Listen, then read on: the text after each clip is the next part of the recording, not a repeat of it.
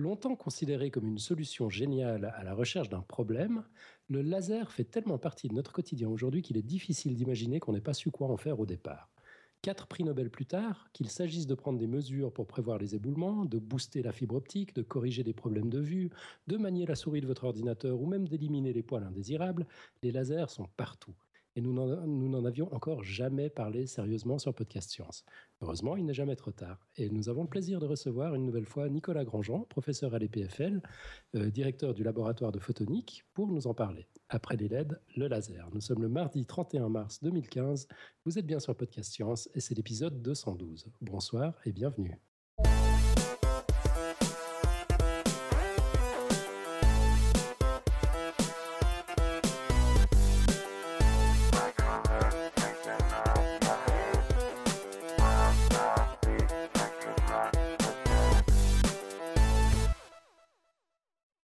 Alors bonsoir à tous dans notre nouveau studio de Lausanne en Suisse. Et oui, Alan vient de déménager. Nous avons bah, donc Nicolas Grandjean. Salut Nicolas.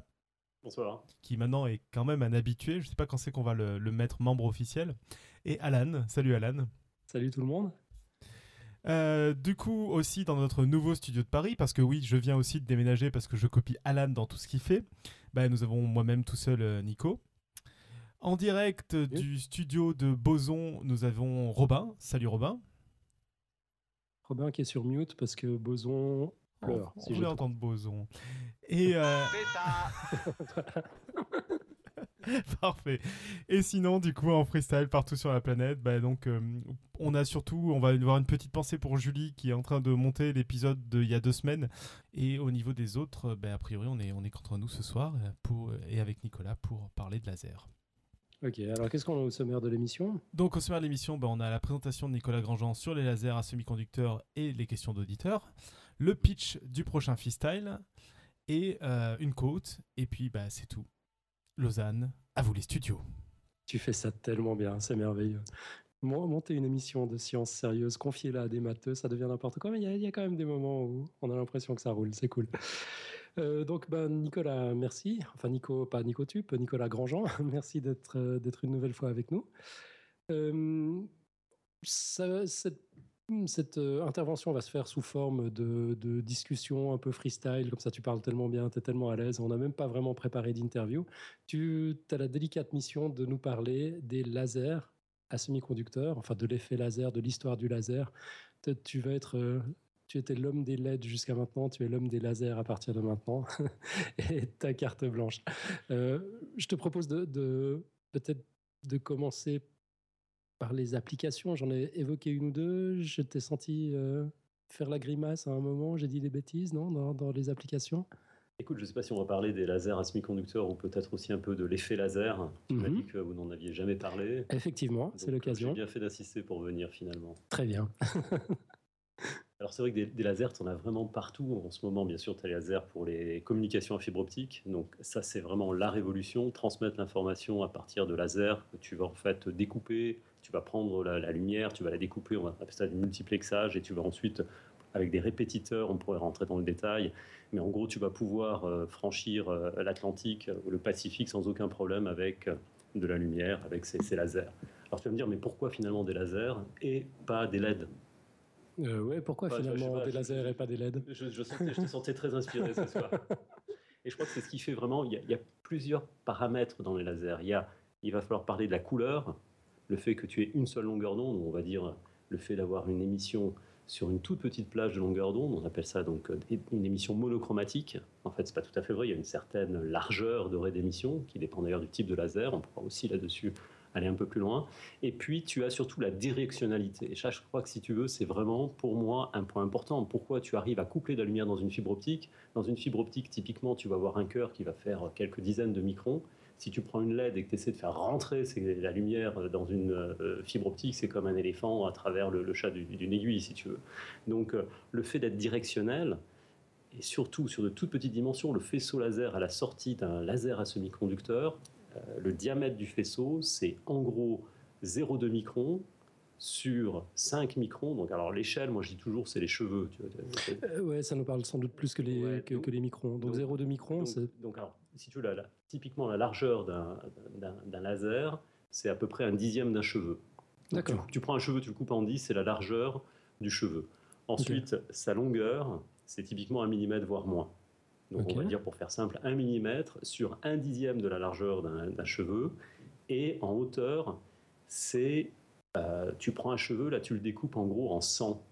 Mhm. Et donc le, le faisceau à la sortie, en gros, c'est un centième de, de cheveux sur un dixième de cheveux. C'est un peu un ovale, si tu veux, c'est un faisceau qui est un peu elliptique.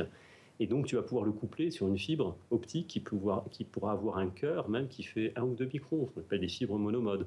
Donc c'est vraiment pour moi, si tu veux, ce qui fait la différence entre un laser où tu peux concentrer la lumière sur une toute petite dimension par rapport à une LED où tu seras toujours coincé. Si tu prends une lentille, tu auras toujours ces problèmes de, de focalisation et de critères de Rayleigh quand tu veux effectivement focaliser la lumière. Tu vois, avec les- D'accord. Donc ça, c'est vraiment un point important. Ok, bon, t'es allé très très vite, il y a plein de concepts que tu as évoqués qu'il va falloir qu'on fait décortique. Non, mais ça, on, va voilà. faire ça au, euh, voilà, au fil de la discussion.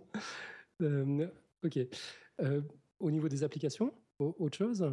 Alors, écoute, euh, tu, tu as donc euh, en gros trois grandes familles de lasers. Tu as les lasers à gaz, Mhm. euh, qui sont énormes, des lasers solides à rubis, par exemple, le premier laser a, a été à rubis, et puis le laser à semi-conducteur. Donc, je te dis, le laser à semi-conducteur est tout petit, on va dire en gros un millimètre, voire moins. En revanche, si tu prends un laser argon, c'est typiquement un tube laser, c'est 2-3 mètres. Et là, tu pourrais dire, tiens, mais pourquoi c'est aussi gros un laser à gaz? Et là, tu touches, tu commences à toucher le cœur finalement du laser. Un laser à gaz, comme le nom l'indique, tu vas prendre des atomes que tu vas exciter, c'est un milieu dilué. Donc le milieu amplificateur est dilué. Dans un semi-conducteur, c'est un solide. Chaque atome, si je peux faire un petit raccourci simpliste, va être un milieu amplificateur. Donc la densité par unité de volume est beaucoup plus grande dans un laser à semi-conducteur que dans un laser à gaz. Donc si je fais la comparaison, par exemple dans mon laboratoire, j'ai un laser argon qui sort 1 watt de, de puissance euh, optique et il fait 3 mètres de long. J'ai, dans mon laboratoire, on fait des petits lasers qui font 1 mm, ils sortent 1 watt aussi. D'accord. Tu vois, et c'est simplement la densité de matière que tu as dans le milieu actif qui te fait que tu peux avoir beaucoup de puissance sur une toute petite dimension.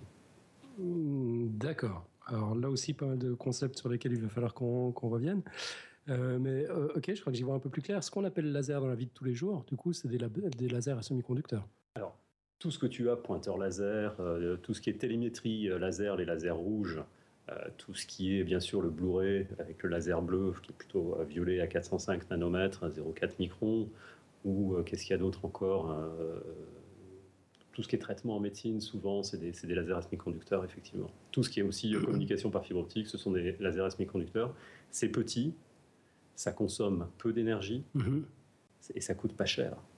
En gros, c'est moins, c'est moins d'un franc suisse. Même si le franc suisse est cher, si tu veux, c'est quand même pas grand chose. Quoi. C'est près, tu vois, c'est presque un euro. Ok. Les, les lasers euh, à gaz ou à rubis, ça s'utilise encore dans. Alors, les plus, certains les plus gros, si tu dois vraiment sortir de la puissance, parce que euh, si tu as peu de volume, comme un laser à semi-conducteur, tu peux générer beaucoup de puissance, mais tu as une limite. La question, Mhm. c'est la densité de puissance, et tu vas quand même avoir, si tu veux, un rendement qui n'est pas de 100%. Donc, quand j'injecte, encore une fois, un laser, c'est j'injecte de l'énergie électrique, et je, je ressors de euh, l'énergie optique. Aujourd'hui, le meilleur rendement d'un laser, c'est autour de 50%. Donc, je dois quand même dissiper 50% de perte sous forme de chaleur. Donc t'imagines bien que si j'ai une petite puce qui fait 1 mm et si je lui fais passer euh, plusieurs watts, eh bien il va falloir dissiper. Donc la température va, va augmenter et tu vas commencer à perdre les propriétés de ton laser. Mhm. Si j'ai un laser à gaz énorme, je peux le refroidir avec de l'eau, je peux faire un certain nombre de choses. Donc tous les lasers de puissance qui sont utilisés par exemple en découpe, si on parle donc des applications, Mhm. tu peux avoir des lasers aujourd'hui qui font des découpes. Euh, je- j'en- J'encourage les auditeurs à aller voir par exemple sur YouTube.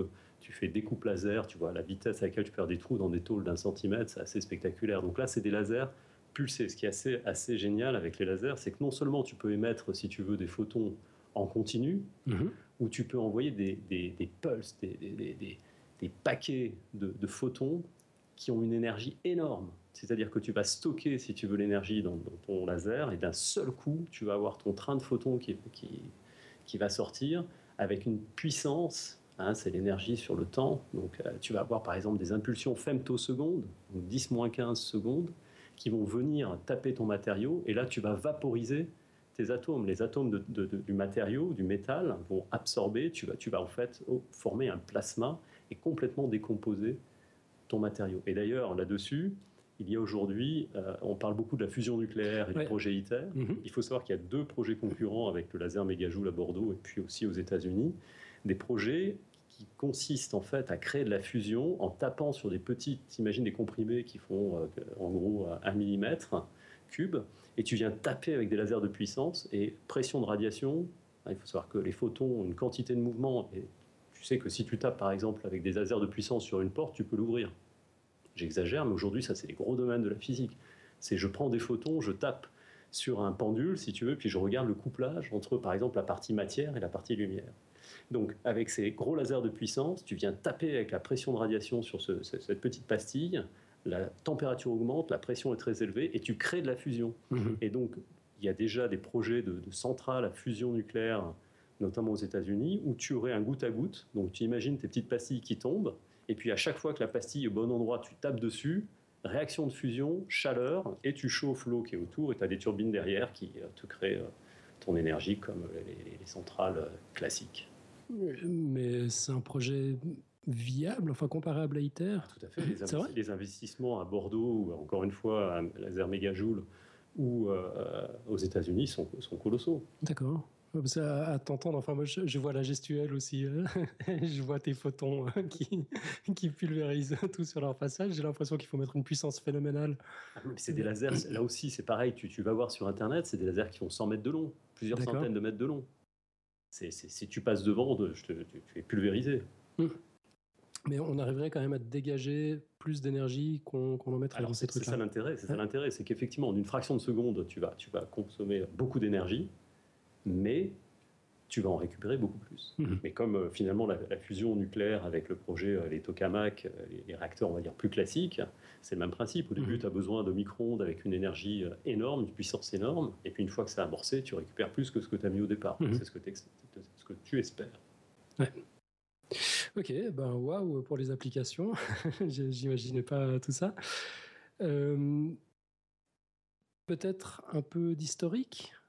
Pour, pour, comprendre euh, bah, le phénomène, les matériaux utilisés, tout ça. Ça, sort d'où en fait le, laser? Ce qui, est, là encore assez extraordinaire, c'est que euh, si tu reviens au développement de, disons, de la mécanique quantique, du côté corpusculaire, avec euh, notamment les travaux de Planck et d'Einstein au début du XXe siècle, avec aussi l'émission du corps noir. Donc, tu sais que tu es en train d'émettre euh, dans l'infrarouge, moi aussi, et que à une température donnée, tu as un spectre qui correspond à ta température. Et donc ça, c'était vraiment le- l'enjeu à l'époque de pouvoir euh, rendre compte de euh, l'émission du corps noir. Et dans le développement que fait euh, Einstein, notamment à partir des, idées de, Planck, les deux d'ailleurs ont eu le prix Nobel en 18 pour euh, euh, 18, 17 ou 18 pour Planck et puis 21 pour, pour Einstein. Si tu veux, Einstein reprend ce modèle-là et il arrive en fait à montrer que si tu prends, imagine donc, on- là on, rentre dans le dur, si tu prends deux niveaux d'énergie, tu vas avoir par exemple des, des électrons sur le niveau de base. Donc euh, au repos, ils ne sont pas excités sur l'état de base. Je, Mhm. je regarde Alan parce qu'il m'a pas l'air effectivement très excité ce soir, donc il est dans son état de base. Et, et- et tu, Ouais, moi, je suis le euh, niveau. tu envoies de la lumière, tu envoies de la lumière qui correspond à l'énergie entre les deux niveaux. Mhm. Cet électron va absorber le photon et du coup va sauter sur le niveau excité. Donc il est dans son état supérieur à haute énergie. Si tu fais rien, il va se désexciter comme chacun d'entre nous et retomber dans l'état de base. Mhm. C'est le truc classique, c'est vrai pour les photons, c'est vrai pour les humains. D'accord. Ju- Juste pour être sûr de bien comprendre, tu parles de l'électron qui s'éloigne du noyau quand, quand Non, tu non, non, parles- non, Ah je prends, je prends un, un modèle si tu veux. Alors ça peut être des couches euh, électroniques dans un atome, Mhm. mais prends un modèle euh, juste conceptuel. Tu as deux Mhm. niveaux d'énergie, ça peut être dans un atome, ça peut être dans d'autres systèmes un peu plus compliqués. Tu as juste deux niveaux d'énergie. D'accord. Donc deux Un possibilités. basse énergie, Ok. un plus haute énergie. Ça Tu prends deux échelons d'une échelle. Mhm. Je suis sur le niveau de base où tu es sur une marche, je monte d'une première marche et puis finalement au bout d'un certain temps je vais retomber sur euh, la marche de base. Ce que montre Einstein dans son développement, c'est que quand tu es sur le niveau excité de haute énergie, Mhm. si tu envoies de la lumière, tu as deux processus. Tu as cette, euh, ce retour, si tu veux, à ton niveau fondamental qu'on appelle l'émission spontanée. Et puis, il apparaît dans le développement de son équation un terme où, si tu veux, le- la, radiation, la, le- la recombinaison, la désexcitation dépend du nombre de photons qui arrivent. C'est-à-dire que dans un cas, c'est spontané, dans l'autre cas, c'est proportionnel au nombre de photons qui arrivent. Et ça, c'est ce qu'on appelle l'émission stimulée. D'accord. Et, et, encore une fois, donc tu as dans tout matériau, finalement, tu vas toujours avoir des processus d'absorption de la lumière avec des électrons qui vont absorber cette énergie, qui vont passer sur des niveaux excités et ensuite vont se désexciter pour réémettre de la lumière ou alors simplement réémettre de l'énergie sous forme, par exemple, de ce qu'on appelle de recombinaison non radiative. Ça émet pas de photons, ça émet de la chaleur. Mmh. Maintenant, imagine un système où j'aurais effectivement de la lumière emprisonnée. Mes photons, lorsqu'ils sont réémis, peuvent du coup déclencher cette émission. C'est-à-dire que si j'ai des euh, électrons qui sont sur le niveau supérieur, puisqu'ils baignent dans un bain de photons, eh bien le terme d'émission stimulée, qui, est proportionnel au nombre de photons que j'ai, si tu veux, dans, mon petit espace, mhm. va forcer les photons à descendre et à émettre à nouveau un photon. Donc il y a toujours cette image de l'émission stimulée qui est, on voit souvent sur les petits euh, cartoons, c'est mhm. un photon arrive, j'ai mon électron qui est euh, à haute énergie et du coup il émet un photon qui va être en gros en phase avec le photon qui arrive. Donc à partir d'un photon, j'en obtiens deux. Et tu comprends bien que du coup, tu peux répéter ce mécanisme mhm. et avoir une amplification. Il y a quand même un problème, c'est que si tu prends les deux niveaux, en fait, ce que je te raconte est vrai si l'occupation du niveau supérieur est plus grand que l'occupation du niveau inférieur. Là, ça devient très compliqué, mais c'est simplement un autre prix Nobel. D'accord. C'est le, pompage optique. Si tu prends deux niveaux, tu vois, je prends un électron sur mon niveau de base, je l'amène sur le niveau supérieur. Ouais. J'ai créé, si tu veux, un trou, j'ai une lacune, j'ai un vide, sur mon, un état mhm. libre sur mon niveau inférieur. Si j'en mets 10 en haut, j'aurai 10 en moins en bas. Et ça fait que, si tu veux, sur un système à deux niveaux, tu as toujours la population du niveau excité qui est égale à la population, si tu veux, de vide sur le niveau euh, de base. D'accord. Et ça, ça remplit pas, si tu veux, les critères pour avoir cette émission stimulée. Pour avoir de l'émission stimulée, il faut que l'état de plus haute énergie soit plus peuplé que l'état de basse énergie. Et on parle d'inversion de population. C'est-à-dire qu'il faut arriver à avoir toujours plus, si tu veux, d'électrons dans le niveau excité que de lacunes, de trous qu'ils ont laissés dans le niveau de, base. D'accord. Et ça, c'est une révolution, euh, si tu veux, c'était intuité un peu par Einstein et c'est Alfred Katzler qui, a, si tu veux, réussi expérimentalement à préparer un système euh, expérimental, en fait, en jouant avec la lumière, on appelle ça du pompage optique, il a réussi à préparer des atomes dans une configuration où effectivement le niveau euh, supérieur était plus peuplé que le niveau inférieur. Mhm. En fait, comment faire ça? Tu prends un système à trois niveaux ou à quatre niveaux, c'est-à-dire le plus simple, c'est trois niveaux. J'ai un niveau qui absorbe la lumière. Une fois que l'électron est à très haute énergie, il va très très vite descendre en énergie sur un niveau intermédiaire, où là, si tu veux, on dit qu'il a un temps de vie il reste relativement longtemps. Donc il va s'accumuler. Tu vois, mhm. sur ce niveau, il va s'accumuler. Et du coup, en s'accumulant, la population de ce niveau devient effectivement plus grande que le niveau de base que tu es en train de vider par ton laser. Mhm. Donc tu, tu vois ce principe-là de trois niveaux. Un niveau à grande énergie qui permet de vider le niveau de base, mhm. et puis un niveau intermédiaire que tu es en train de peupler par ton autre laser. Et de, de cette façon-là, tu vas déclencher cette émission stimulée. Ok. Bon, moi je vois bien parce que tu fais beaucoup de gestes et du coup je voyais très clairement les trois niveaux. Peut-être que dans les notes de l'émission on pourrait mettre un, petit schéma ou quelque chose. un petit croquis. Très bien, parfait. Ok, donc là on est arrivé à Kassler dans, dans l'histoire. Alors ensuite, euh, ça c'est euh, typiquement 1950, 1952. Il faut attendre à peu près à la même période. Tu as euh, Charlton qui fait le premier Maser dans les micro-ondes. En fait, il travaillait sur plutôt euh, les radars.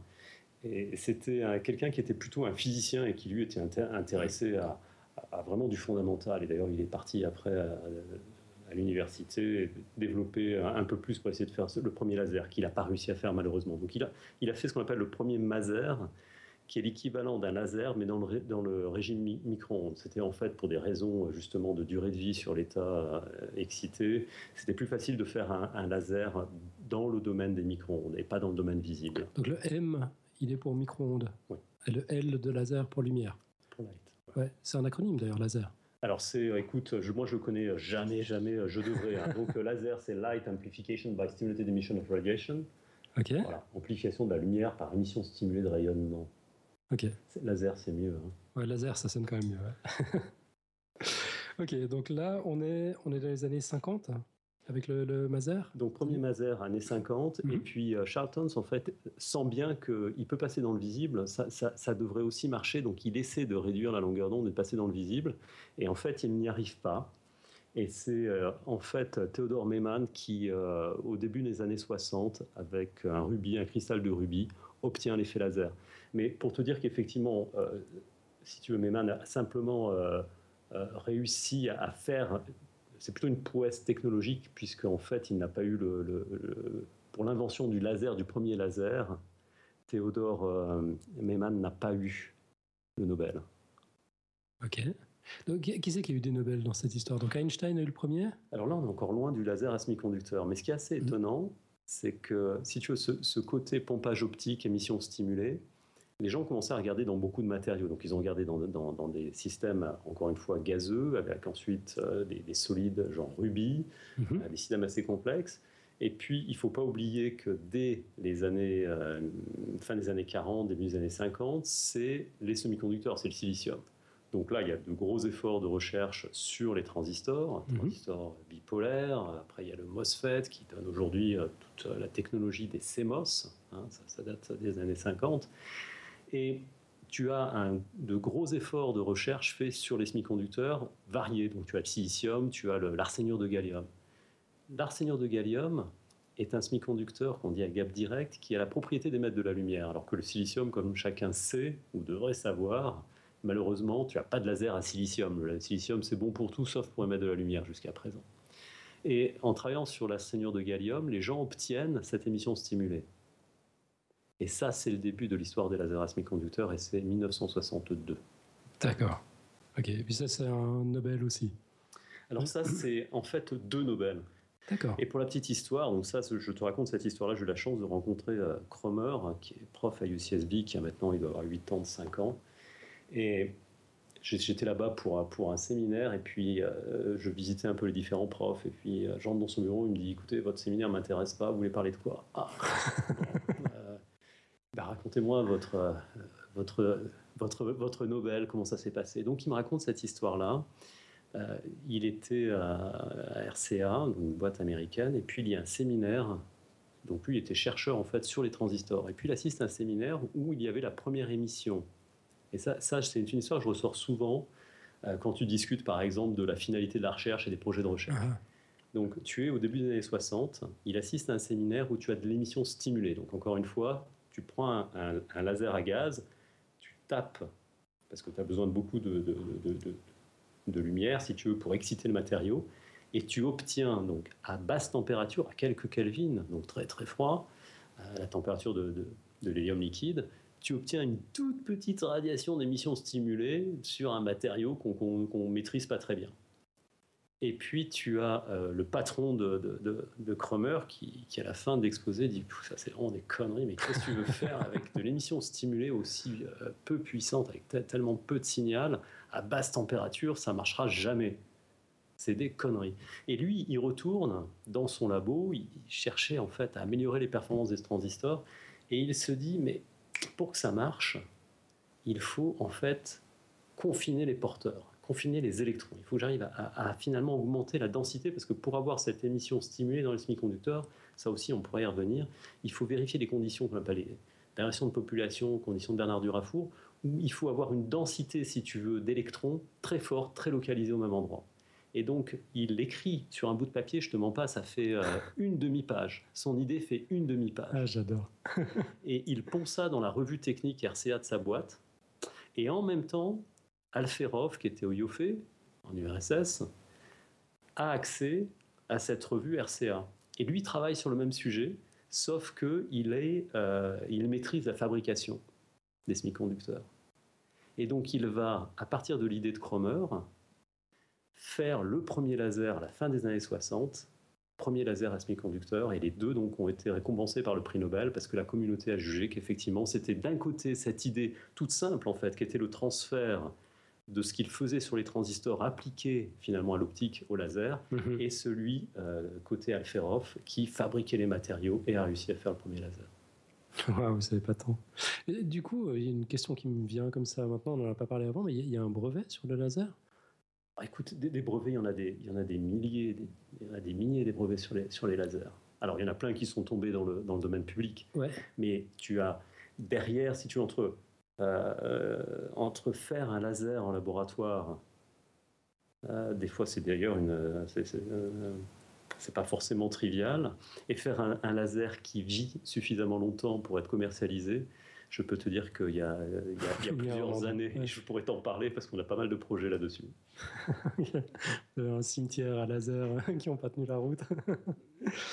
mais euh, d'accord, non, je, je me demandais si euh, RCA avait pas déposé un brevet qui empêcherait d'autres de. De toute façon, les brevets, c'est typiquement c'est 20 ans, donc de toute façon, c'est Ouais. dans le domaine public. D'accord. Après, euh, euh, ce que je connais plus aujourd'hui sur, euh, sur la, par exemple, les brevets qui touchent au laser bleu, c'est vrai que tu as énormément de brevets, tu as des batailles entre les différentes Mhm. boîtes, par exemple entre Nichia, Sony euh, et Osram sur les, sur, les lasers, sur les brevets, ça c'est clair. Mhm. Ok. Alors ce que font les gens d'ailleurs pour contourner de plus en plus les brevets, c'est qu'ils publient. Tu publies, comme ça tu bloques. Même si tu n'es pas sûr que ce soit une bonne idée, tu, tu la publies, comme ça tu... Puis après, tu as la stratégie aussi. Le brevet, si tu veux, alors ça, on pourrait faire une émission sur le brevet, je ne suis pas spécialiste, mais pour, euh, pour voir un peu comment ça se passe et pour avoir quelques brevets, euh, quand tu es dans des boîtes, c'est pas l'utilité du brevet, c'est l'épaisseur de brevet. C'est-à-dire que c'est en gros, moi j'ai un mètre de pile de brevet, toi tu as un, mètre euh, plus 2 mm. Donc, Donc je gagne, tu gagnes. payes. Voilà. ok, mais ça n'a pas entravé le, le développement du laser en l'occurrence. C'était- un peu ma question. Ok, bah, je crois qu'on a, on a pas mal fait le tour. Euh, ou tu avais quelque chose à ajouter sur, sur l'aspect historique?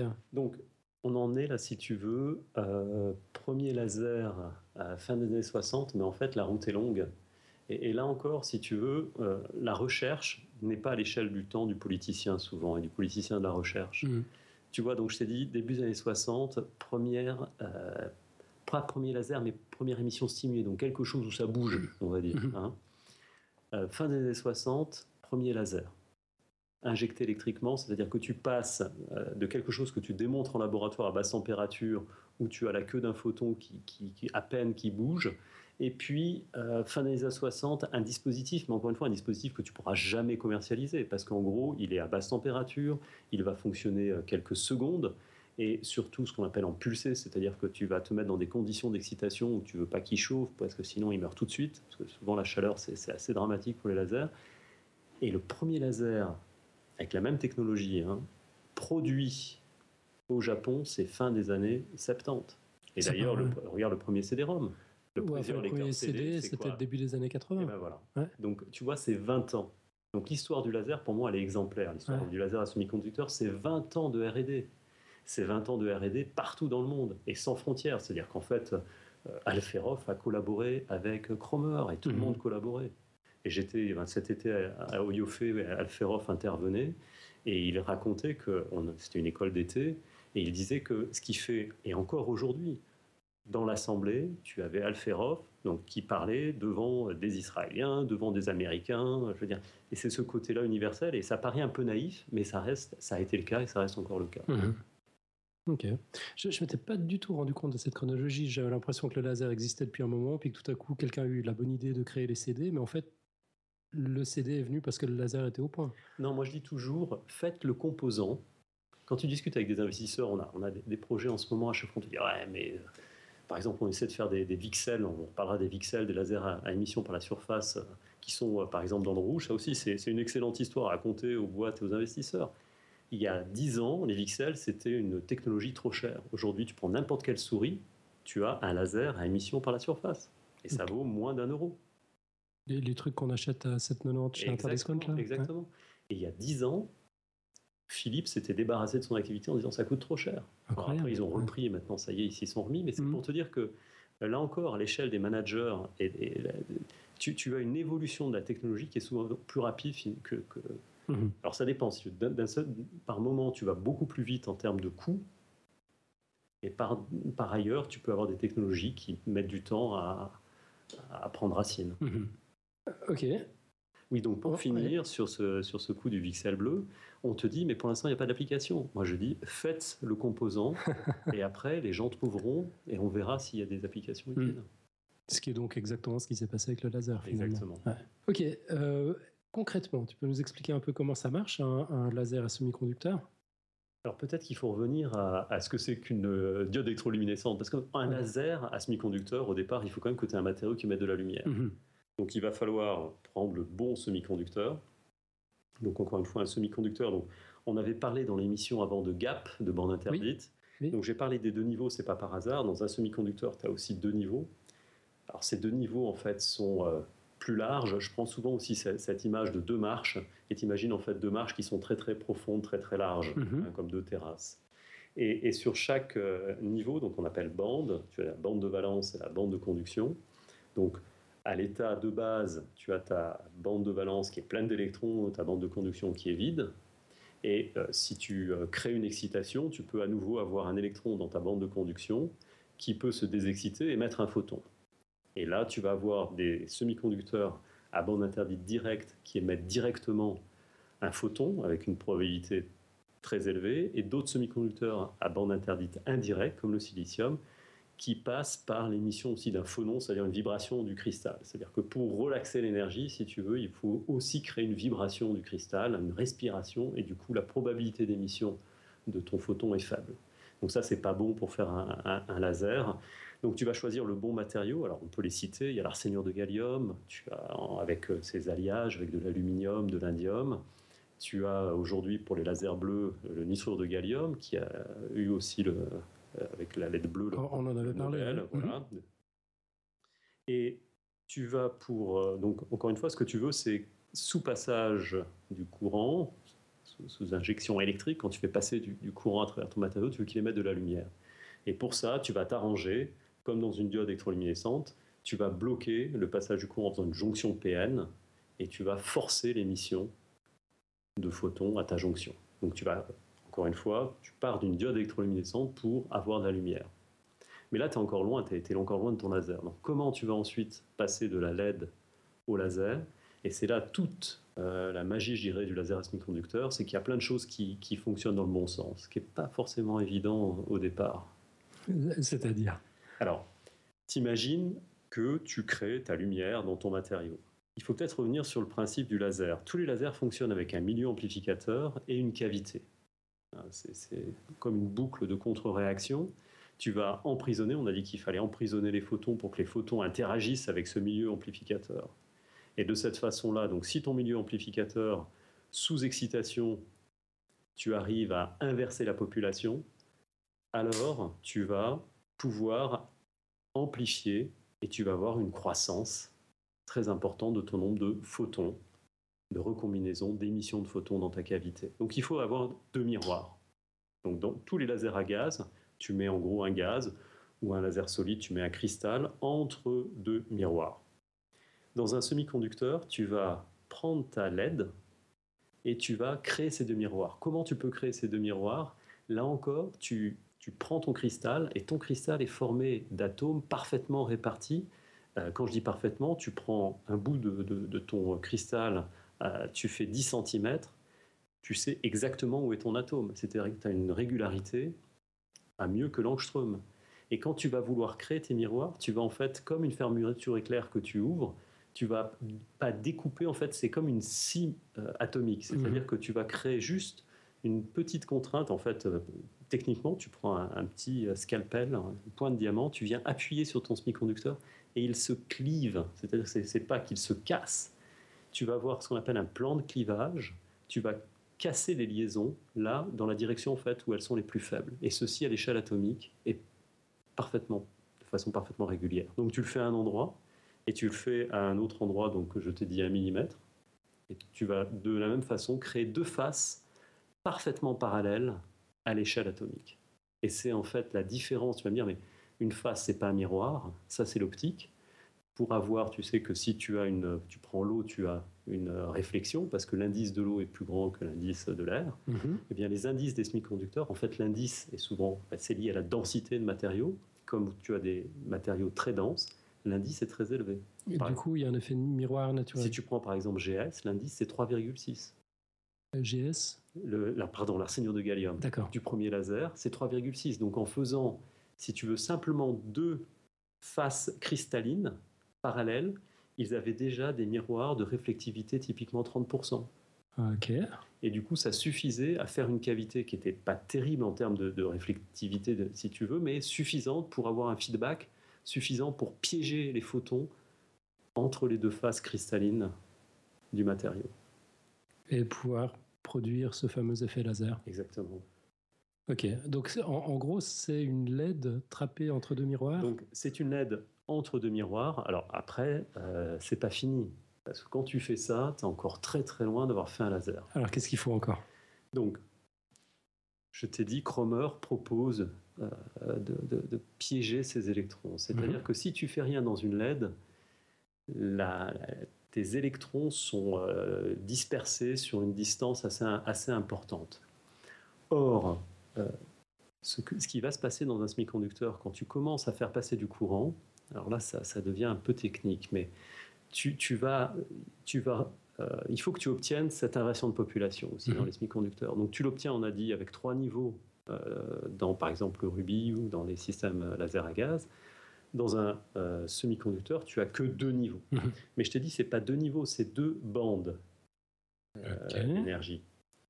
Et ce qui va se passer, c'est que quand tu vas injecter des porteurs dans ces bandes d'énergie, du fait des propriétés du, du- du- électronique de ces bandes, à un moment donné, tu vas satisfaire à ce qu'on appelle, euh, ça si les gens après, veulent- les auditeurs veulent le regarder sur, sur le web, la condition de Bernard Durafour. Euh, alors, je, je lâche les termes parce qu'après, on pourra peut-être, je ferai un, un schéma Mhm. qui, qui permettra de Volontiers. comprendre. Euh, tu vas avoir ce qu'on appelle des, des quasi-niveaux de Fermi qui vont aller dans les bandes de, de conduction et de bandes de valence, et tu peux montrer, euh, encore une fois, je me rends compte que là c'est très très technique, hein, euh, quand la différence entre le, le niveau de Fermi dans la bande de conduction et bande de valence est plus grande que ta bande interdite, tu rentres dans le régime de gain, c'est-à-dire le régime d'inversion de population. Donc ce qu'il faut euh, simplement Même avec deux ah, bandes. parce que justement, tu as deux- tu n'as plus qu'un, que tu n'as pas deux niveaux, tu as deux bandes d'énergie. D'accord D'accord. Et c'est alors c'est la densité d'état électronique de ces bandes d'énergie qui font que quand tu commences à pomper fort, à faire passer beaucoup de courant, tu peux effectivement obtenir ce régime d'inversion de population. Mais tu vois, ce qui compte, c'est combien j'ai d'électrons localement localisés dans mon cristal. Si je suis dans une LED et que je fais rien, je vais pouvoir obtenir mon laser, mais avec des courants très très très importants, parce que ce qui compte, c'est la densité d'électrons par, par unité de volume. Mhm. C'est la densité euh, volumique qui compte. Et ça, c'est l'idée, et encore une fois, c'est le Nobel de Cromer. Il propose de les piéger dans une toute petite couche. Et en les piégeant, bah, ça veut dire que localement, spatialement, tu augmentes la densité volumique. Et donc, tu obtiens plus vite la condition de Bernard Durafour, tu obtiens plus vite ce régime d'inversion, et donc tu arrives à avoir un effet laser à plus faible courant. Ce qui te permet, si c'est à plus faible courant, d'avoir moins de problèmes de dissipation et donc de fonctionner à plus haute tem- température et donc à température ambiante. Mhm. Mais on peut aller encore plus loin. Parce que, si tu veux, Cromer, typiquement, passe, on va dire, d'un micron, si tu veux, qui est le volume, pour faire simple, le volume de ta LED, euh, spatialement, t'es dans, tout se passe dans un micron. Et il propose de réduire à 0,1 micron. Dix fois plus petit. Mais ça, ça ne permet pas de faire encore un laser qui fonctionne de façon optimale à température ambiante. Et c'est pour ça qu'il a fallu 10 ans. Et là, on passe à la technologie de la fabrication. Il faut réduire encore plus. Il faut réduire non pas à 0,1 micron, il faut réduire à 0,01 micron, c'est-à-dire qu'on va passer maintenant, on va changer d'échelle, on va passer au nanomètre. Donc, je rappelle, un atome, c'est 0,3 nanomètres. Ok. Hein On va passer à des couches maintenant où on va piéger les électrons sur typiquement 10 nanomètres. Et ça, c'est tous les travaux de Bell Labs, c'est notamment euh, Al- Alcho, qui invente la technique d'épitaxie par jet moléculaire. De- de- quelle technique? Ça, c'était un gros mot. D'épitaxie d'épitaxie par jet moléculaire. Épitaxie par jet moléculaire. Épitaxie, ça veut dire euh, ordonné par-dessus, si tu veux, de l'ordre par-dessus. Mhm. Et puis moléculaire, les jets moléculaires, c'est des jets d'atomes. Donc il se met sous vide et il envoie les atomes un par un et il construit, si tu veux, le, matériau couche atomique par couche atomique. Et de cette façon-là, il arrive à faire des couches qui vont faire quelques nanomètres d'épaisseur qui vont devenir la couche active du laser. Donc au cœur de la LED, il vient ajouter une toute petite couche dont, si tu veux, la bande interdite est plus faible. C'est comme ce qu'on appelle un puits quantique. Donc tu imagines une couche qui est de plus faible énergie, donc les électrons vont venir se piéger, se localiser dans cette toute petite couche très très très très fine. Et du coup, très facilement, tu vas obtenir la condition de Bernard-Durafour et tu vas descendre le seuil euh, d'émission laser. Et c'est cette technique-là qui a permis, à la fin des années 70, d'obtenir les lasers et de partir en production, d'avoir des lasers qui fonctionnaient euh, à très faible courant. Mhm. Waouh C'est très impressionnant. Je suis épaté par cette histoire. Euh, du coup, là, on a vu les notions que tu voulais couvrir. Ouais. Euh, je peux aller encore Oui, je t'en prie, je t'en prie, vas-y. Jusque-là, moi, j'ai compris. Donc, je pense que c'est OK pour nos auditeurs. On est toujours sur cette, cette petite couche hein, qui est, t'imagines, un plan Hein, une tranche dans laquelle tu vas piéger. Alors on parle d'électrons dans la bande de conduction, puis pour les, auditeurs qui ont un peu plus l'habitude, on parle de, de trou dans la bande de valence, qui est en fait un électron qui manque, qui est parti dans la, mhm. bande de conduction. On peut aller encore plus loin, mais peut-être que je peux te poser la, question, c'est comment confiner encore plus, finalement? Est-ce que tu vois euh, comment on peut, on peut euh, si tu pars d'un système qui est une tranche, mhm. qu'est-ce qu'on peut faire encore plus petit euh, Si je te demande un plus petit qu'une tranche, c'est-à-dire on, a, on a tu ratatiné. Tu, as réduit, tu as réduit à une dimension. Ouais. Après, j'imagine que l'autre dimension, on peut ben travailler dessus aussi. Exactement. Donc c'est ce que vont faire les gens. Ils vont dire, ok, là on arrive à la limite de ce qu'on peut faire. En gros, allez, on va descendre jusqu'à quelques nanomètres. Mhm. Après, si tu fais en fait trop fin, ça c'est la mécanique quantique qui intervient. Quand tu mhm. mets un électron dans une petite couche et que tu le squeezes, que tu le, tu le sa fonction d'onde fait que du coup tu vas quantifier ses niveaux et donc le niveau d'énergie va remonter et du coup il va ressortir du puits. Mhm. Ça c'est l'électron qui veut ça, c'est pas nous. Et donc du coup tu te dis ah mais je vais commencer à, le confiner de l'autre côté. Alors tu as eu ce qu'on appelle un confinement dans des, ce qu'on appelle des fils quantiques. Mhm. Et puis on, les chercheurs se sont dit, mais on va le faire dans toutes les dimensions de l'espace. Donc on a fait des boîtes quantiques.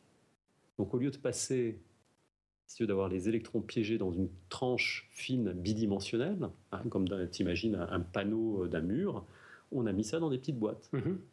Et dans ces petites boîtes, on a pu, de cette façon-là, réduire encore plus le seuil laser. Et puis, euh, derrière, il y a la mécanique quantique. Quand tu commences à créer des boîtes quantiques, tu recrées des atomes artificiels et tu joues aussi sur ce qu'on appelle la densité d'état électronique et tu atteins des seuils. C'est-à-dire que, en gros, tu mets à peine de courant dans ton laser et ça y est, tu as un effet laser. D'accord. Donc, attends, si, j'ai compris quelque chose. c'est les années 90, euh, 90. Donc, d'abord, en gros, on a squeezé par le haut, histoire de, de confiner un maximum. Ensuite, on s'est dit, on peut squeezer par les côtés. C'est ce qu'on a réussi à faire. Exactement. Et puis, on a obtenu des rendements, enfin, les rendements qu'on connaît aujourd'hui. Alors, ce que je te raconte là sur laser à boîte quantique, ça c'est vraiment quelque chose de, très très très récent mhm. qui commence à être produit euh, commercialement, euh, notamment au Japon avec Fujitsu. Euh, la France a été très active, il y a eu des, recherches en fait, des, équipes en France très très très performantes sur les lasers à, boîte quantique. Mhm. Pour l'instant, disons que le, problème c'est que si le seuil est faible, faut pas oublier que si tu mets peu de courant et que tu as tout de suite un effet laser, comme la puissance de sortie dépend de la, en gros de, l'énergie que tu injectes, si ça lase avec très peu d'énergie, tu as très peu d'énergie au bout. Donc c'est des lasers qui sont très performants mais très peu puissants. Mhm. Et pour l'instant, ça lase. Ouais, ça c'est le jargon. non mais le verbe laser, ça existe, non? Je sais pas, je l'avais jamais entendu. Ça, ça me plaît beaucoup. Voilà, donc c'est à peu près là où on, en est aujourd'hui sur ces, sur ces lasers. D'accord. Et, les applications de ces trucs-là, on les entrevoit déjà ou... Alors pour les lasers à boîte quantique, c'est pas encore très, pas encore très très clair. Mhm. Euh, c'est assez compliqué à faire. Ça marche super bien. Après, euh, ce que tu gagnes, à part un seuil faible, mais je te dis, euh, tu as aussi peu de puissance à la sortie. On voit plutôt sur des modulations. On pense que tu peux, en gros, moduler le signal beaucoup plus rapidement avec des boîtes quantiques. Mhm. Encore une fois, pour des, du raison aux propriétés électroniques de, de ces lasers mais il n'y a pas encore de, il y a pas de, d'applications déterminantes. Mais pas encore, peut-être que ça viendra un jour. D'accord. Ok. je crois que tu voulais nous parler de la fiabilité des facettes. Mais j'ai quand même. Non, parce qu'il faut, il faut oh, encore une fois. Pas fini. Un laser, un laser c'est encore plus compliqué. Ah on y, on Parce que là, on a confiné les électrons. Ouais. D'accord Oui. Et les photons. Ils sont dans une cavité. Je t'ai parlé de deux miroirs. Mais ils peuvent aussi se balader un peu partout. Donc il faut pouvoir, une fois que tu as émis les photons, les garder la couche est très fine. Mhm. Donc il faut que les, photons, si tu veux, interagissent. Maintenant que tu as piégé tes électrons, puisque tu veux que lorsqu'un photon rencontre un électron, il stimule l'émission d'un photon, il faut bien que le photon soit là où est l'électron. Mhm. Donc il faut que je m'arrange pour prendre ma lumière et la ramener spatialement là où j'ai effectivement ce qu'on appelle ma zone active, là où j'ai mes puits quantiques, où j'ai mes couches, où j'ai mes électrons. Et donc il faut rajouter cette fois-ci verticalement, des couches qui vont compresser, si tu veux, on appelle ça le mode optique. On va venir avec deux autres miroirs. on n'arrive pas à faire d'excellents miroirs, donc on fait en fait une structure avec des couches un peu différentes, d'indices différents, pour venir confiner la lumière et la garder, si tu veux, là où tu as tes, tes, tes électrons, tes puits quantiques. D'accord. Et c'est là qu'on donne la direction Alors ça, c'est vertical, alors que l'émission va être euh, peut-être qu'il faut. Ce qui nous manque, c'est la, géométrie d'un laser. Donc, ton laser, tu vas partir d'une plaque, qui est le substrat, le wafer, et tu vas ensuite déposer tes couches. Mhm. Ensuite, alors c'est sûr que sans l'image, c'est plus compliqué. Les, les, deux miroirs sont perpendiculaires. Il faudrait que les gens fassent un dessin chez eux. Ou qu'ils fassent comme toi, donc qu'ils se tiennent avec les, deux mains face à face. donc les deux miroirs sont euh, deux plans perpendiculaires à la surface du wafer, du substrat. D'accord, donc tu as le substrat qui est posé par terre et tu as les deux plaques qui sont debout. Voilà. Et là, voilà. Donc là, mhm. la lumière voyage, si tu veux, dans le plan des couches, parallèlement à la surface de la table. Mhm. Et elle voyage, mais encore une fois, là, verticalement, elle n'est pas confinée. Mhm comme les couches font plusieurs microns, elle va se retrouver délocalisée sur plusieurs microns. Or, les couches font verticalement, je t'ai dit, à peu près 10 nanomètres. Mhm. Donc, c'est verticalement, je vais rajouter deux couches, qu'on appelle des couches de confinement, deux couches avec de matériaux différents pour venir piéger les photons, piéger la lumière, là où j'ai euh, mes puits quantiques, là où j'ai mes électrons. Et du coup, on va forcer la trajectoire des photons Du coup, si tu veux, les photons vont se balader dans un, dans un plan. Mhm. D'accord? Ils restent dans un plan qui fait typiquement à peu près, euh, je dirais, euh, en fonction de la longueur d'onde, entre 0,2 et 0,5 euh, microns. Mais tu vois, les photons font 0,2, 0,5 microns, alors que les, les électrons sont piégés au milieu dans des couches qui font 10 nanomètres. Donc il y a un facteur 10, typiquement. Pourquoi? Parce que l'électron a une masse plus élevée, le photon il n'a pas de masse, mais en, optique, en fait, en cavité, on peut aussi lui associer une masse. Et euh, tu, vois bien que plus la masse est légère, plus en fait la fonction d'onde associée va être grande. Donc tu n'arrives jamais à piéger, tu peux pas piéger un photon si tu veux sur, euh, sur quelques nanomètres. Mhm. Par contre, tu peux piéger un électron. Donc tu vas jouer. L'électron empêche le photon de passer, c'est ça? Alors tu joues en fait, il faut que tu joues, et ça c'est toute l'ingénierie des lasers, il faut que tu joues avec d'un côté le piégeage des photons et le piégeage des électrons. Et là, on part ce qu'on appelle le facteur de confinement. Et c'est tout ce que tu vas faire pour optimiser la géométrie de ton laser, avec d'un côté le piégeage des photons et de l'autre côté le piégeage des électrons. Et c'est cette interaction des deux qui va te donner les performances de ton laser. D'accord. Est-ce qu'on peut faire un petit rewind là? Parce qu'on est parti de, euh, des équations d'Einstein qui, ont conduit au laser, mais en fait, je me rends compte qu'il a, il a fallu une technologie absolument époustouflante pour pouvoir mettre en pratique euh, les, les, équations. Il, avait vraiment envisagé tout ça? Est-ce qu'on a, est qu'on a découvert... Euh... je ne pense pas qu'il ait imaginé le, dispositif. Par contre, l'effet, clairement, euh, euh, ce qui est assez hallucinant d'ailleurs dans le cas d'Einstein, parce que je travaille sur, si on parle de laser, je te parlerai après de nouveaux lasers sur lesquels on travaille, de lasers sans seuil. Einstein avec euh, Bose, qui était un physicien euh, indien, en 1924-1925, pond une théorie de la condensation de Bose-Einstein Mhm. et il prédit la formation d'un condensat où, si tu veux, tes atomes se retrouvent euh, ne formant qu'une seule entité quantique, ou que tu peux décrire avec une seule fonction d'onde. Et ça, c'est prédit en 1924-1925 et c'est démontré en 1995 grâce 70 au progrès, grâce au progrès euh, de la technologie, parce qu'il fallait descendre à quelques centaines de nanokelvin pour observer ce phénomène. Et donc, c'est- et des gens ont eu le prix Nobel en, en 2001, je crois, ou 2002, pour euh, la condensation de Bose-Einstein, prédite par, par Bose et Einstein, tard. Mhm. soix- 70 ans auparavant. Wow. c'est juste fascinant. Ok, est-ce que là on a fait le tour de la technologie ou est-ce que j'ai loupé quelque chose encore? Donc, on a dit confinement des électrons, Uh-huh. confinement des photons, Mhm. les facettes. Euh, ça y est, on peut faire passer. Donc, après, il faut faire des contacts. Donc, tu vas prendre des contacts, faire passer du courant. Et si tu as bien travaillé, ça lase. Donc, tu vas avoir inversion de population. Et donc, ce que tu vas observer, c'est au départ un comportement de diode électroluminescente. Ce que je pourrais faire, c'est euh, au labo, je pourrais faire des photos comme on fait des lasers visibles. Mhm. L'avantage, c'est que tu vois ce qui se passe. Donc, au début, quand tu euh, augmentes le courant, tu as une émission euh, dans toutes les directions de l'espace. Donc, ça ressemble à une LED. Et puis, quand tu t'approches du seuil laser, tu vas avoir tes photons, enfin, tes électrons qui vont émettre un photon. Ces photons vont émettre dans ce qu'on appelle le mode optique, c'est-à-dire dans ta cavité.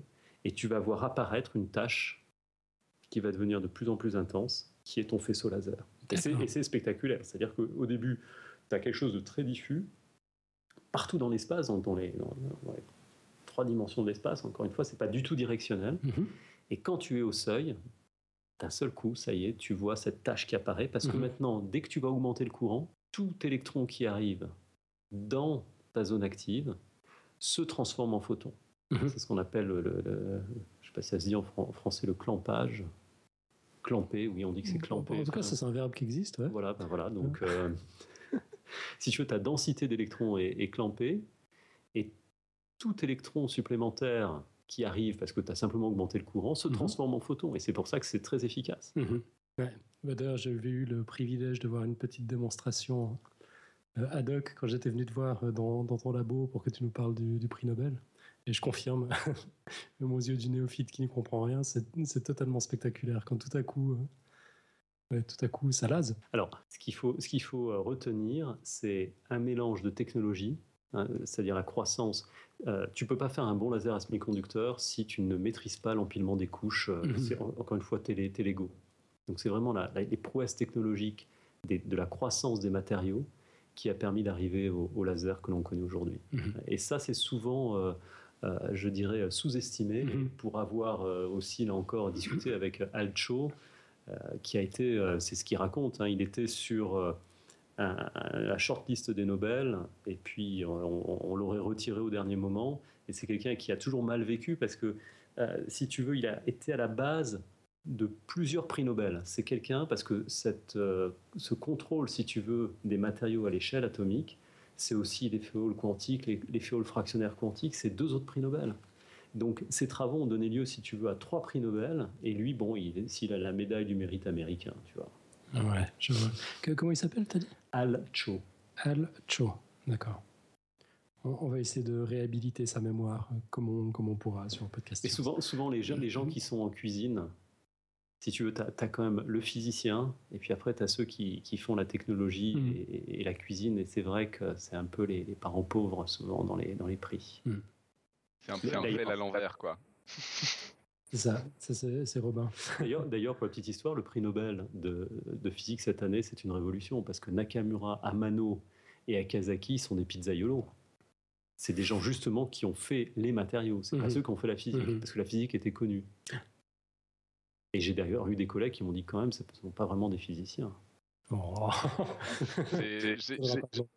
Il y a des, des- des remarques, euh, que je, je ne donnerai pas de nom, mais il y a des remarques euh, au Palais de la Découverte de gens qui disent quand même que c'est pas, pas un vrai prix Nobel de physique, quoi. C'est pas très intéressant, tout ça. Je rappellerai pas osé. J'ai, enfin, j'ai légèrement ouvert ma gueule, mais bon, comme je suis très incompétent, j'ai pas trop insisté, mais ça m'a paru assez choquant. Oui, mais c'est effectivement ce que, ce que j'ai aussi euh, entendu ou pu entendre. Il faut quand même juste quand même relire euh, ce qu'Alfred Nobel, euh, dans, dans, les attendus de son, du prix Nobel, c'est qu'il fallait que ça change, que ça ait un impact sociétal. C'est ça en fait, hein, le Nobel. Mmh.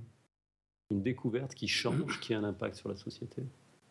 D'autant plus qu'en plus, c'est beaucoup plus dans l'esprit Nobel que, le reste, d'une certaine manière, parce que Nobel lui-même, il était très. Justement, il était très. Il voulait que ce soit des choses très pratiques, quoi. Il était lui-même euh, vraiment dans la tambouille euh, pratique, et c'est ce qui l'intéressait. C'est une des raisons qui fait qu'il n'y a pas de prix Nobel de maths, a priori.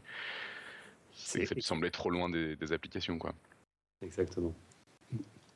Et du coup, nous, en, je dirais dans le, dans le système universitaire aujourd'hui, c'est quelque chose, on, fait une petite euh, parenthèse sur effectivement les étudiants qui sont peu intéressés par euh, les aspects, on va dire, euh, concrets de, la physique. Hein. c'est plus de façon intellectuellement, effectivement, il y a, une, un esthétisme qui, que tu peux trouver dans certains domaines de la physique, alors que quelque part, ben, tout ce qui est sciences des matériaux, de technologie des composants, c'est un peu, ouais, c'est un peu sale, quoi. Mmh. C'est des matheux qui ont mal tourné. Euh, très bien. Bon, cette fois, je crois qu'on a vraiment fait le tour. En tout cas, moi, j'ai l'impression pour le moment d'avoir compris comment fonctionne un laser. Il ne faudra pas me poser la question demain matin, mais je, réécouterai l'enregistrement.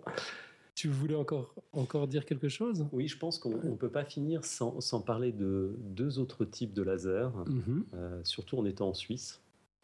Euh, alors, il y a le, laser à émission par la surface, le VIXEL, qu'on trouve dans les souris. Donc ça, c'est pas très différent. Euh, le principe est le même, sauf que cette fois-ci, les miroirs là sont, euh, si tu veux, dans le plan. C'est-à-dire qu'au lieu d'émettre sur les côtés parce que tu as clivé ton matériau, mhm. là tu t'arranges pour faire des miroirs avec les semi-conducteurs eux-mêmes. Et donc tu vas émettre directement par la surface, non plus par les côtés, mais par la surface. Mhm. Et ça, on sait aujourd'hui faire des miroirs excellents en faisant des alternances de couches. On appelle ça des miroirs de Bragg. Tu prends deux couches d'indices différents, tu les empiles. Euh, et puis, euh, si tu as les bonnes épaisseurs, tu vas de cette façon-là, en fonction du nombre de paires, avoir des réflectivités de plus de 99%. Alors tu vas me dire pourquoi il faut 99% dans ce cas-là? C'est que ta cavité, là où tu as tes matériaux actifs, c'est que 10 nanomètres, je t'ai dit, dans ce cas-là. Puisque tu es maintenant transverse et non plus mhm. longitudinal, l'interaction entre tes photons et tes électrons a lieu que sur 10 nanomètres au lieu d'un millimètre. Donc du coup, c'est le nombre d'allers-retours qui va permettre d'amplifier. Donc il faut piéger fortement les photons dans la cavité pour augmenter l'interaction avec le milieu actif et obtenir cet effet laser. Alors l'intérêt des, lasers à émission par la surface, c'est qu'ils sont tout petits. Du coup, ils vont faire, je t'ai dit typiquement, c'est un, micron, quelques microns. Et comme ils sont à la surface, tu vas pouvoir tout de suite sur un, t'imagines sur un wafer qui fait euh, typiquement 10 euh, cm de diamètre, tu vas avoir des dizaines de milliers, voire des centaines de milliers de pixels, de lasers, que tu vas découper et qui émettent par la surface. Donc c'est pour ça que ça vaut plus rien, que tu peux les mettre dans tes souris. Maintenant, l'autre laser que je voudrais mentionner, c'est le laser à cascade quantique. En plus, il a un joli nom. La cascade quantique, c'est vrai que c'est très poétique, mais ça, c'est pas le laser sans seuil encore, ou bien si? Pas encore. D'accord. Le laser à cascade quantique, première publication, c'est 1994, Jérôme Fest dans le groupe de Capasso à Bell Labs. Il faut savoir que Bell Labs c'était le temple de la recherche dans les semi-conducteurs ah. dans les années 70 jusqu'à les années 2000, ou dans les années 2000 avec la crise des télécoms, ils n'avaient même plus assez d'argent pour payer la clim, c'est pour te dire l'évolution de la recherche. Et donc euh, il y a eu énormément, disons, de premières. Euh, de, c'est une tarte à la crème de rupture technologique, comme disent les investisseurs, sur, dans, tous ces domaines liés aux semi-conducteurs, à la physique en général. Et Jérôme Fess, qui est aujourd'hui prof à l'ETH à Zurich, donc euh, l'ETH, c'est l'équivalent de l'EPFL. en version suisse-allemande. Bon, c'est un peu plus gros et c'est un peu plus connu, mais. Ils sont un peu plus vieux, c'est pour ça. Donc Jérôme Fess, qui est prof à, l'EPFL, en fait, est le premier auteur de ce papier dans Science, qui est cité je ne sais pas combien de milliers de fois. Et c'est un laser qui, lui, euh, n'a plus besoin de jonction PN. Et c'est vraiment le laser ultime qui illustre, la, si tu veux, l'ingénierie quantique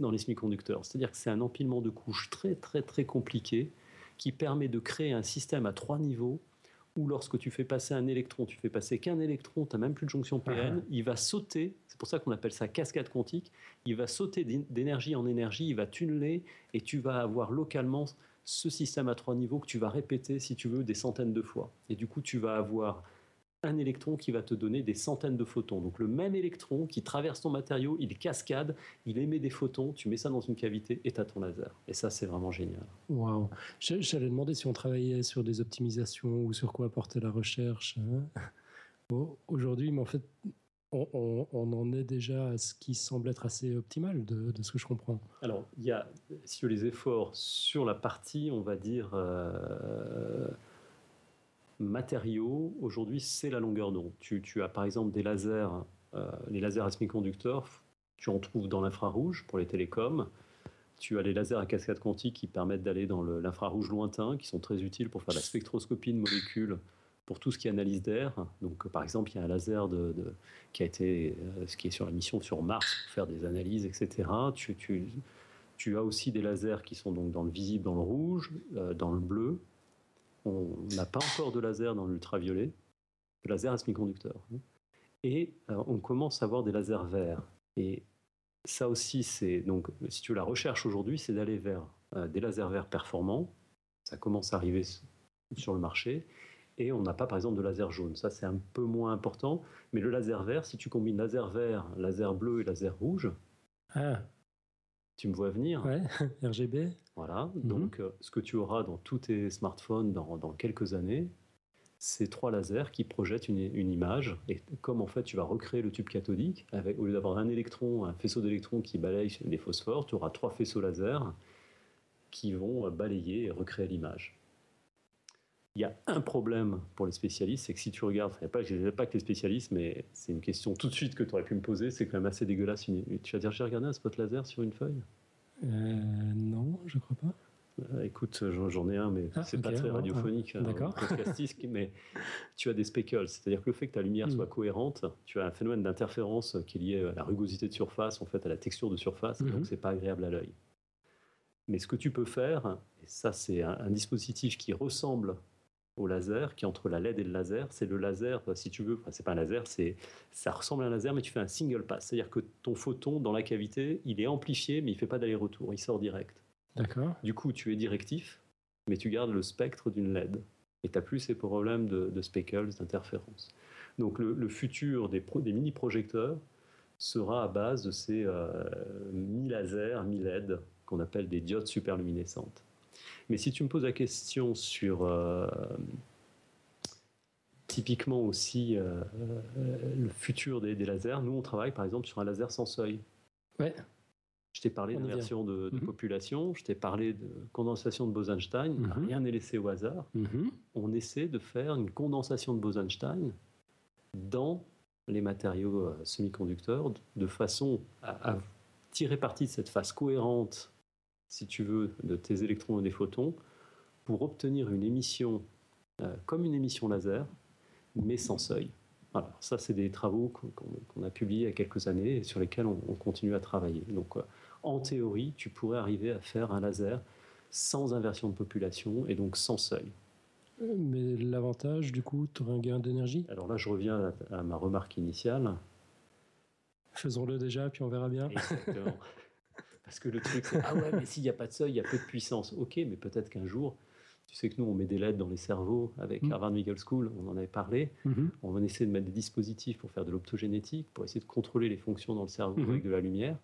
Euh, si tu mets un composant où tu as besoin euh, de beaucoup d'énergie, ça chauffe. Donc, euh, si tu arrives à avoir juste ce qu'il faut, le photon mm-hmm. qu'il faut, voilà, tu, tu m'as compris. Ok. Magnifique. Je, crois qu'on avait quelques questions d'auditeurs. Euh, on a deux questions. Alors, on a deux questions d'Evie. Euh, vu que j'ai raté la moitié de l'émission, j'espère que je vais être clair. Dans la, deuxième, ça va, mais la première, les, lasers qu'on trouve dans les télémètres, chez SICK par exemple, car par exemple, coûtent la peau du cul. Je, le dis, hein, je cite la question. Pourquoi une telle différence avec les lasers d'un CD ou d'une souris? Moi, je dirais que c'est tout ce qui est autour du laser. Le laser en soi, euh, tant que c'est un laser euh, rouge visible, ça coûte vraiment pas très cher. D'accord. Donc, même, par exemple, les lasers aujourd'hui dans les, dans les lecteurs Blu-ray, c'est vendu par Nietzsche à, Sony quelques, quelques dollars, pour pas dire un dollar. Donc sur l'explication de la différence de prix avec les lasers qu'on trouve dans les télémètres, t'as pas, enfin c'est autre chose que les lasers quoi. Oui, c'est pas le laser. Encore une fois, le, fait, le fait que la, quantité de matière soit très très faible, qu'on puisse sortir des dizaines de milliers, encore une fois, sur, sur un wafer, on sort des dizaines de milliers de lasers.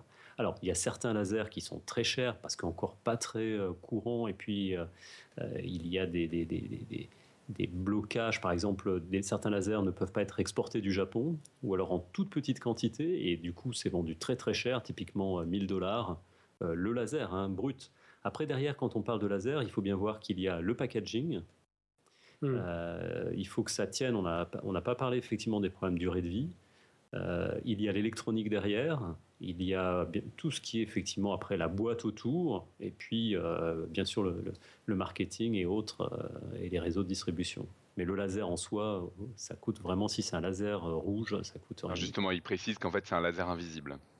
Infrarouge, oui, ça dépend de la longueur d'onde. Il y a des lasers infrarouges qui sont un peu plus coûteux. Mais euh, très franchement, on en met des, milliers pour les télécoms et c'est pas c'est pas le laser en soi, le, chip, la puce qui, coûte très très cher. Hmm. D'accord. Alors il y avait il y avait une deuxième question toujours d'Evie qui demandait euh, comment peut-on réduire le cône d'un laser? J'imagine c'est la, largeur quoi le. Euh, la hmm. largeur d'émission ou la divergence Je sais pas. La question c'est le cône. Bah, Débrouille-toi. Evie est dans la chatroom, il peut peut-être préciser sa pensée. En, attendant, on peut meubler un petit peu. Tu, disais qu'on ne sait toujours pas faire du laser dans le, dans le jaune, le vert et l'ultraviolet. Alors dans le vert, ça commence. Donc Osram et, et Nichia sont les deux boîtes aujourd'hui qui arrivent. Alors quand on va me dire, ouais, mais attends, des lasers verts, il y a des pointeurs laser verts. Attention, ça, c'est des lasers infrarouges qui sont doublés. C'est-à-dire, on met une espèce C'est-à-dire que tu mets un cristal qui a la propriété de, de, doubler la fréquence, de diviser par deux la longueur d'onde. Ah, d'accord. Et c'est pour ça que c'est très, c'est pour ça que tu changes tes, tes, batteries souvent dans un laser, dans un laser pointeur vert. Euh, souvent, les, les, batteries ne durent pas parce que tu as un laser infrarouge qui est euh, à très forte puissance parce qu'on utilise des effets non linéaires d'un cristal et qui va, si tu veux, tu vas sortir quelques pourcents de, puissance dans le verre à partir de, la puissance que tu as dans l'infrarouge. Mhm. Donc ce que tu veux, c'est de l'émission directement dans le verre et ça, ça se fait bah, justement avec les mêmes matériaux qui sont utilisés pour faire des lasers bleus mhm. et tu commences à avoir des lasers corrects euh, qui, qui, sont en vente, qui sont encore un peu chers parce que c'est pas encore bien maîtrisé. D'accord. Puis la difficulté de les faire dans l'ultraviolet ou toujours pareil, le problème des matériaux. Il faut que la qualité des matériaux euh, soit soit parfaite. Et pour l'instant, les matériaux que l'on connaît semi-conducteurs dans l'ultraviolet, c'est toujours pareil, sont les mêmes, les nitrures de nitrures de gallium euh, mhm. avec de l'aluminium. On ne sait pas bien contrôler la conductivité électrique, euh, donc ça chauffe. Il y a plein de défauts. Donc pour l'instant, ça reste en recherche. Il y a des des démonstrations qui ont été faites, mais on est très très loin encore de l'application du, produit. Encore une fois, il faut souvent 5 à 10 ans, encore une fois, entre un développement euh, euh, typiquement en laboratoire et puis euh, le produit fini. Mhm. Robin, est-ce que tu as pu voir si Evie a précisé sa question? Donc la divergence, c'est effectivement la divergence du faisceau. Et ça, c'est lié à la taille de la cavité. Donc en fait, on c'est inversement proportionnel aux dimensions de la cavité. Donc le faisceau en fait sort avec un, angle. Mhm. Encore une fois, plus la dimension va être faible, donc verticalement et latéralement. C'est pour ça aussi qu'on a, si vous regardez un faisceau laser, c'est directement euh, inversement proportionnel à la, forme euh, de la cavité. Donc encore une fois, vous prenez votre faisceau laser, vous allez voir qu'il est un peu elliptique. Donc dans la partie verticale, j'ai dit que c'était à peu près 0,5 microns, donc la divergence va être grande. Mhm. Et puis latéralement, c'est quelques microns, la divergence est plus faible. Donc on sait déjà, on peut déjà orienter. Tu me donnes un laser, je sais déjà orienter, si tu veux, la partie verticale et la partie euh, latérale. Mhm. Donc on peut faire des lasers avec une plus faible divergence en augmentant l'épaisseur verticalement et puis en augmentant la largeur du laser, mhm. passer par exemple de 10 microns à 20 microns. Quand tu fais ça, euh, là encore, pour un courant donné, puisque ce qui compte, c'est la densité de courant, la densité de porteur, pour atteindre le seuil laser, il va falloir que tu fasses passer beaucoup plus de courant. Donc le seuil va être plus haut, donc si tu mets des piles, ça lasera plus, ou tu vas bouffer tes piles en, 5 minutes. Mhm. Donc si tu veux, il y a un compromis entre le seuil laser, qui est directement relié aux dimensions de ton laser, et puis effectivement les propriétés du faisceau, qui est plus ou moins divergent, que tu peux corriger avec une lentille, et puis aussi, ce que je n'ai pas dit, c'est que, alors là, on rentre dans des choses très compliquées, mais les, lasers sont multimodes en fait. Donc tu, ça veut dire que tu as plein de quand tu regardes un spectre laser, si tu prends un spectromètre, tu vois que c'est pas qu'une seule, qu'un seul pic, c'est une multitude de petits pics mhm.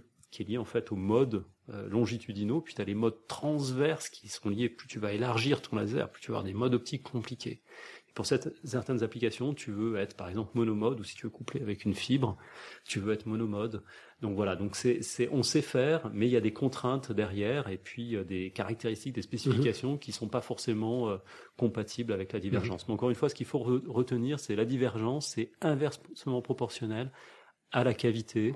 Et donc, euh, quand l'attaque, si je prends un ovale, le, grand axe, c'est la partie latérale du laser et le, pardon, c'est la partie verticale du laser puisque l'angle est plus grand et la partie la plus petite, le petit axe, c'est la partie latérale du laser.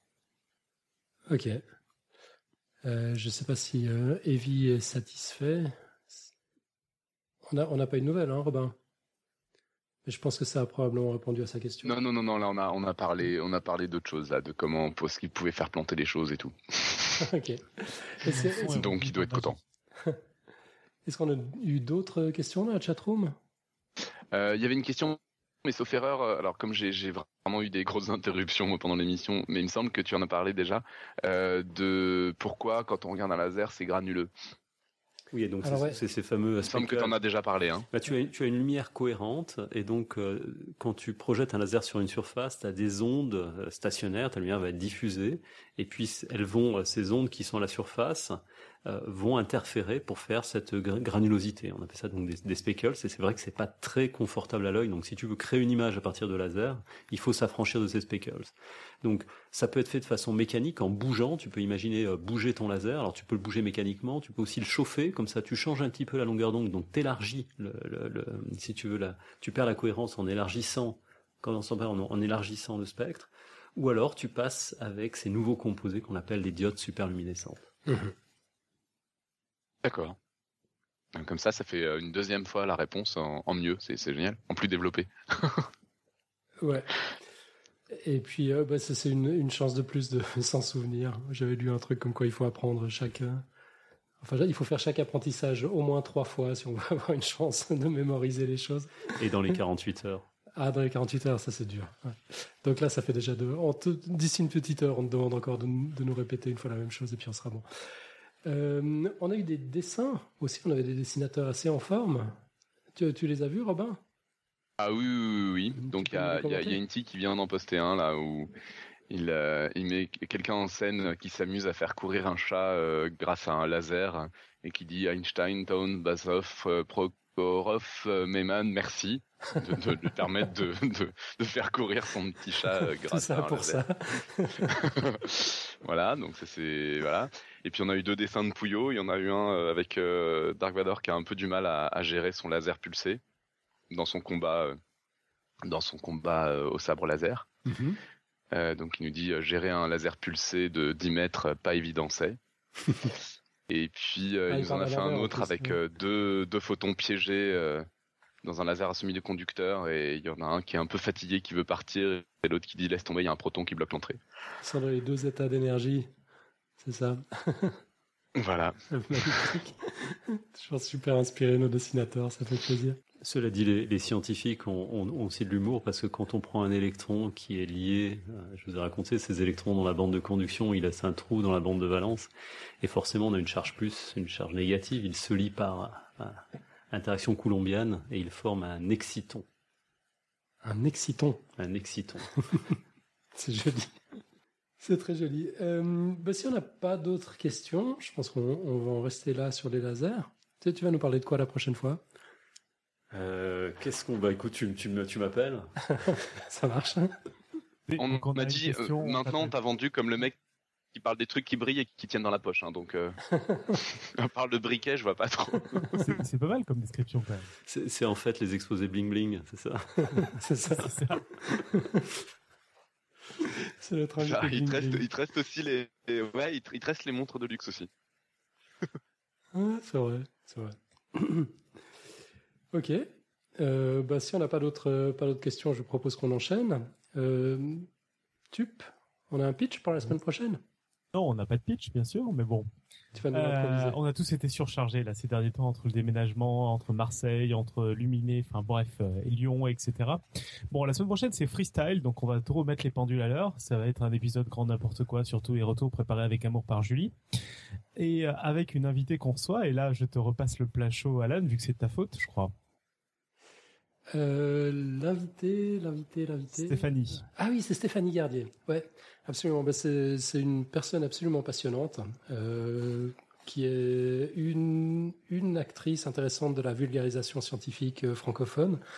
Euh, en ce moment, elle écrit pour Le Temps en Suisse et pour Le Figaro en France, et puis accessoirement, elle, elle vient de commencer un nouveau, enfin, elle vient de prendre un nouveau poste de rédactrice en chef dans un magazine médical, mais dont j'ai noté le nom quelque part, mais je l'ai oublié et puis j'ai rien sous les yeux.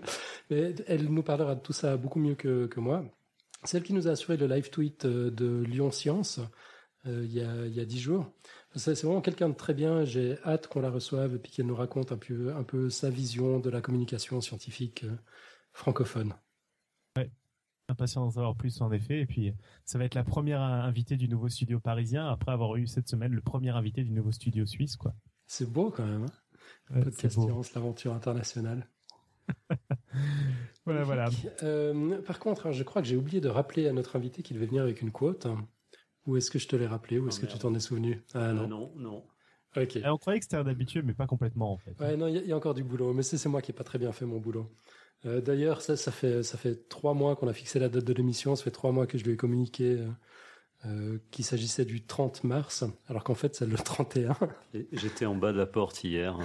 Presque, ouais. non, non, là c'est l'autre qui manque à tous ces devoirs. Notre invité est vraiment très bien.